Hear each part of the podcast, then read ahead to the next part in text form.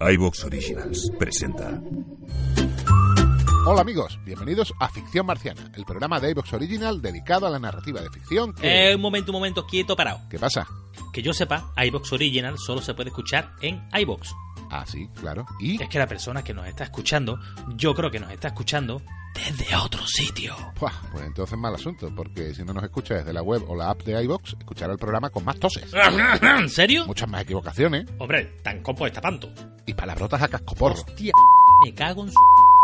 Y sobre todo no podrá escuchar nuestro programa de ficción marciana, sino un clip de audio repetitivo y machacón. Un clip de audio repetitivo, y machacón. Repetitivo y machacón. Repetitivo y machacón. Repetitivo y machacón. O sea, que ya no nos podrán escuchar desde iTunes, Google Podcast, Spotify. No, hombre, es nuestra forma de apoyar el desarrollo sectorial que iVox intenta implantar en el podcasting hispanoparlante. Tienen menos medios que otros, sí, no cabe duda, pero muchas ideas y anticipación. Y es que iVox entiende el podcasting, por ese motivo nos identificamos con ellos. Si a partir de ahora escucháis los programas de ficción marciana y otros de la red marciana en la web o en la app de iBox, os lo agradeceremos infinitamente. Seguiremos publicando entregas de relatos, cuentos. Y tendremos contenidos públicos y otros exclusivos para agradecer el apoyo de nuestros suscriptores. Te esperamos en iVox. ¡Gilipichis!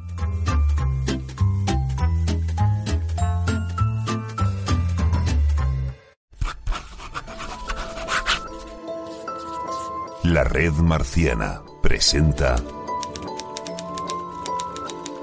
Planeta Laberinto.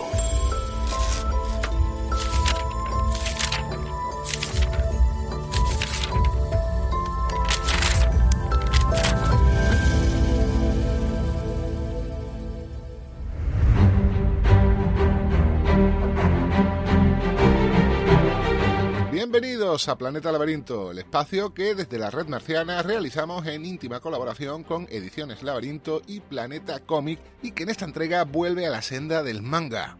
Hoy leemos de derecha a izquierda, empezando por el final porque venimos a presentaros un cómic japonés lleno de aventuras, acción, humor, romance, pero sobre todo monstruos. Y si nos vamos al entorno cultural nipón y hacemos caso a aquello de monstruo grande, ande o no ande, está claro que tenemos que hablar de kaijus. Para ello, hemos traído a nuestro japonófilo Asian DJ y otaku máximo particular. Desde Girona, Mr. Juan Pablo de Fer. ¿Qué tal, tío? Muy buenas. Pues súper contento, estoy súper emocionado porque la obra que traemos hoy, Kaiju número 8, me ha gustado mucho. Me ha gustado mucho y te tengo que reconocer que yo no soy un especial amigo de este género en concreto, o sea, ni de los kaijus ni del shonen de acción, por raro que parezca, pero me he quedado totalmente pillado. Claro. O sea, estoy absolutamente determinado a seguir la serie porque eh, creo que tiene un potencial eh, increíble, increíble. Aquí el que parece que, aunque nunca ha sido un fan fatal, eh, tiene un poco más de afición por los kaijus soy yo, pero de eso hablaremos un poquito luego de nuestra relación con el tema. Yo antes que nada, quiero decirte que brevemente, para los que están aquí, porque quieren oír hablar de kaijus y concretamente de este kaiju número 8, pero oye, yo no quiero dejar pasar la oportunidad de que nos menciones, cuando yo decía lo de Asian DJ, lo que tú estás haciendo en YouTube. Bueno, Así que danos una, una pequeña etiquetita para que la gente sepa a dónde puede ir, porque seguramente más de uno al que le gusta esta- este tema, este manga y este programa, que le puede gustar este programa, le va a gustar lo que tú estás haciendo allí. Bueno, yo tengo un, un canal de YouTube llamado Asian Music JPDFR en el que eh, muy humildemente pues voy mostrando y presentando algunas músicas eh, urbanas asiáticas, eh, centralmente Corea, Japón y China, pero estoy tratando de ampliar el, la, la- la discoteca del canal a, a más países del Asia Menor. Y bueno, yo creo que si quieres enriquecer tu, tu galería musical, pues es una posibilidad. Claro sí, además estamos hablando de la posibilidad concretamente de que estés leyendo tus mangas favoritos escuchando música de la que se hace allí. O sea que Claro. yo creo que la experiencia puede ser definitiva y completa. Bueno, Juan Pablo, como decíamos, no traemos a un Kaiju cualquiera, sino a uno muy concreto y numerado. Kaiju número 8. Así es, una obra que eh, no voy a descubrir nada, pero se está hablando con muchísima razón Sí. de que puede ser el siguiente bombazo en el mundo del shonen. O sea, los números los tiene. Esto ahora ha llegado de mano de Planeta, gracias a ellos, a España, pero esta es una obra que empezó en 2020 Ah. y es que desde entonces hasta ahora ha ido batiendo récords de ventas en la plataforma donde se lanzó originalmente. Pertenece a la editorial Suecia y esto se lanzó en la plataforma online, Sí. en la Shonen Jump Plus y ya te digo, desde entonces hasta ahora batiendo récords mm, uno tras otro. Es una de estas cosas que digamos que se han beneficiado, pero a la misma vez nos han hecho un favor, hombre, más a los japoneses antes que a nosotros, durante lo que fue la pandemia. Esto sale en julio de 2020, estamos cuando esto está extendido por todo el mundo, no hay de momento, por mucho que pareciera, señales de que vaya a remitir y la gente se encuentra con una joyita como esta, entonces, hombre, te hace la vida un poquito más feliz, sino más fácil, ¿no? Claro, claro. No, y sobre todo la plataforma online, a través del- de los confinamientos de la pandemia, pues eh, sufrió o, o gozó de, de un aumento espectacular de, de sus lectores. Lo que es cierto es que este aumento se dirigió muy claramente hacia Kaiju número 8 por méritos propios. Sí. Quiero decir, hay, hay un aumento del consumo manga online, pero La gente podría haber consumido otro manga, no, se quedaron con Kaiju. Claro, exactamente, pero el éxito de, de Kaiju número 8 responde a las características de la obra, porque aparte es, es un éxito que se ha ido manteniendo y confirmando año tras año. Ahora tú piensas que en 2022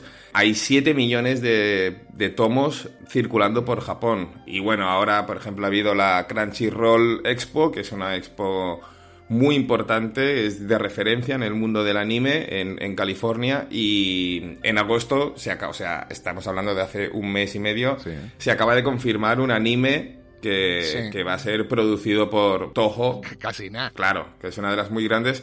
Que es cierto que estamos eh, hablando de posiblemente un anime que veamos en pantallas, pues a lo mejor a finales de 2023, incluso 2024.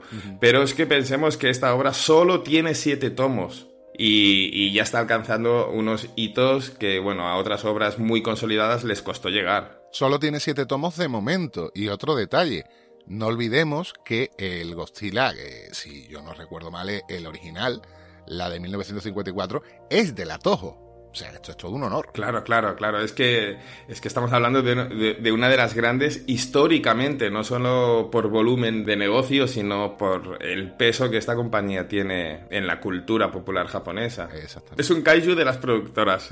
Sí, se puede decir que sí, perfectamente. El Kaiju de la productora.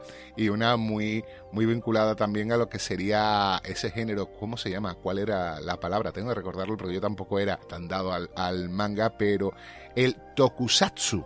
Tokusatsu, que es el género de películas con, vamos a decirle así, entra ciencia ficción, fantasía, todo lo que lleve efectos especiales, es el tokusatsu. Y dentro de eso ya estaría el Kaiju Eiga, que son las pelis de, de Kaiju tal y como las conocemos, ¿no? Godzilla, De monstruo gigante. de monstruos gigantes. Es que de hecho, te voy a dar dos datos con los que te vas a quedar flipadísimo. Yo mismo me he sorprendido, yo no tenía ni idea. La palabra Kaiju, que todos asumimos que es japonesa, viene de China. Y surge, atención, esto, esto sí que me ha dejado eh, sonado, pero sonadísimo, Juan Pablo. Viene de un texto chino del siglo IV Cristo llamado Clásico de las montañas y los mares.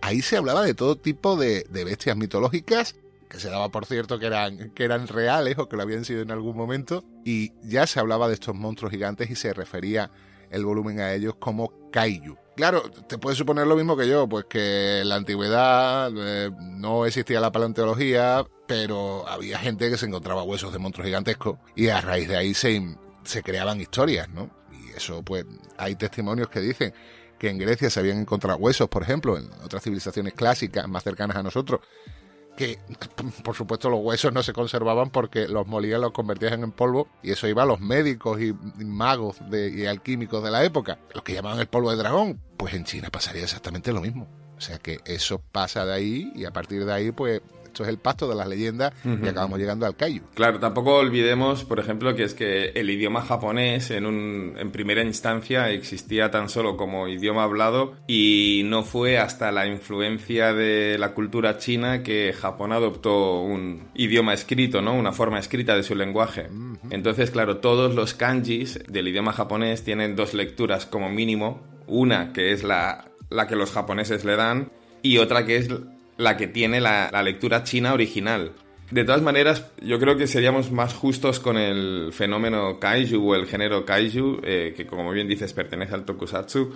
Tendríamos que pensar más que el kaiju tal y como lo conocemos hoy se da más por una cuestión eh, relativa a, lo que sufrió Japón en la Segunda Guerra Mundial, ¿no? Se considera que eh, el Godzilla de 1954, que es el, el kaiju por antonomasia, surge como el reflejo del miedo en la sociedad japonesa a raíz de las bombas nucleares de Hiroshima y Nagasaki, pero también sobre el bombardeo sobre Tokio, que, no fue con una bomba nuclear, fueron con bombas incendiarias, y, pero a nivel de destrucción fue mucho más terrible que las eh, de Hiroshima y Nagasaki. Entonces, el, miedo atroz ¿no? a una destrucción brutal de, la ciudad se, se personificó, digamos, en este Godzilla y, claro, por eso se ha convertido en uno de los pilares de la cultura popular actual, de los últimos 50, 60 años, 70 años ya, que está al nivel pues de los mechas o, la tradición de las criaturas mitológicas, los bakemonos, los inigamis que hemos visto históricamente, ¿no? Tiene, tiene este peso y ese es uno de los elementos también que muy, muy potentes de la obra de hoy, ¿no? Que se apoya en una fantasía que está muy, muy arraigada en el imaginario japonés. Sí, como ellos sublimaron ese drama histórico, porque bueno, para los más jóvenes que conozcan solo historias positivas, en el sentido de los aliados de la Segunda Guerra Mundial, hubo también grandes crímenes de guerra por su parte y los dos probablemente más conocidos fueron dos bombardeos incendiarios, aparte de las bombas, de las bombas atómicas, el de Tokio y el de Dresde. El de Tokio, de hecho, creo que fue como venganza por, por lo de Pearl Harbor. Pero bueno, vamos a hablar más concretamente de lo que es tu experiencia con el género Kaiju. ¿Cuándo empezaste tú a ver estas películas? ¿Te gusta verlas de vez en cuando? ¿Te apuntas a los nuevos remakes que se van haciendo? Bueno, la verdad que he visto algunas de las eh, películas últimas que se han hecho, Cloverfield y, algunas de estas, pero no, no soy un especial amante de la fantasía. ¿Te está gustando lo que escuchas?